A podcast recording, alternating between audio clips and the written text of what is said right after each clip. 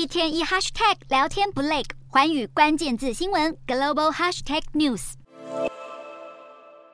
着蓝黄乌克兰国旗、乌克兰王牌飞官果汁的棺木被抬出教堂，数百名乌国民众二十九号前来哀悼日前因军演空难丧生的皮尔西契科夫少校，他的母亲在丧礼上难掩悲伤。已故的皮尔西契科夫少校积极争取西方国家提供乌克兰 F 十六战机军援，如今终于获得首肯，相关训练也已经展开。这位王牌飞官却没有机会驾驶。乌克兰正在举行令人心碎的葬与此同时，挑起战事的俄罗斯民众也正哀悼瓦格纳佣兵集团首脑普里格金，多地都出现悼念照片和花圈。普里格金以私人葬礼形式下葬于圣彼得堡公墓。不过，外界盛传的空难幕后黑手普丁却没有出席普里格金的葬礼。与此同时，彭博社报道，消息人士透露，普丁已接受习近平邀请，将于十月访问中国，出席“一带一路”论坛。这将是国际刑事法院控诉普丁犯下战争罪，并发布逮捕令以来，普丁首次出境俄国。克工二十九号对此回应，俄中正在协调双边接触的行程，若有任何具体活动和日程，届时会再公布。普丁八月底才刚缺席金砖峰会，预计也不会出席九月初由印度主办的 G 二十峰会。这次有一点头出访中国，看来俄中同盟越趋紧密。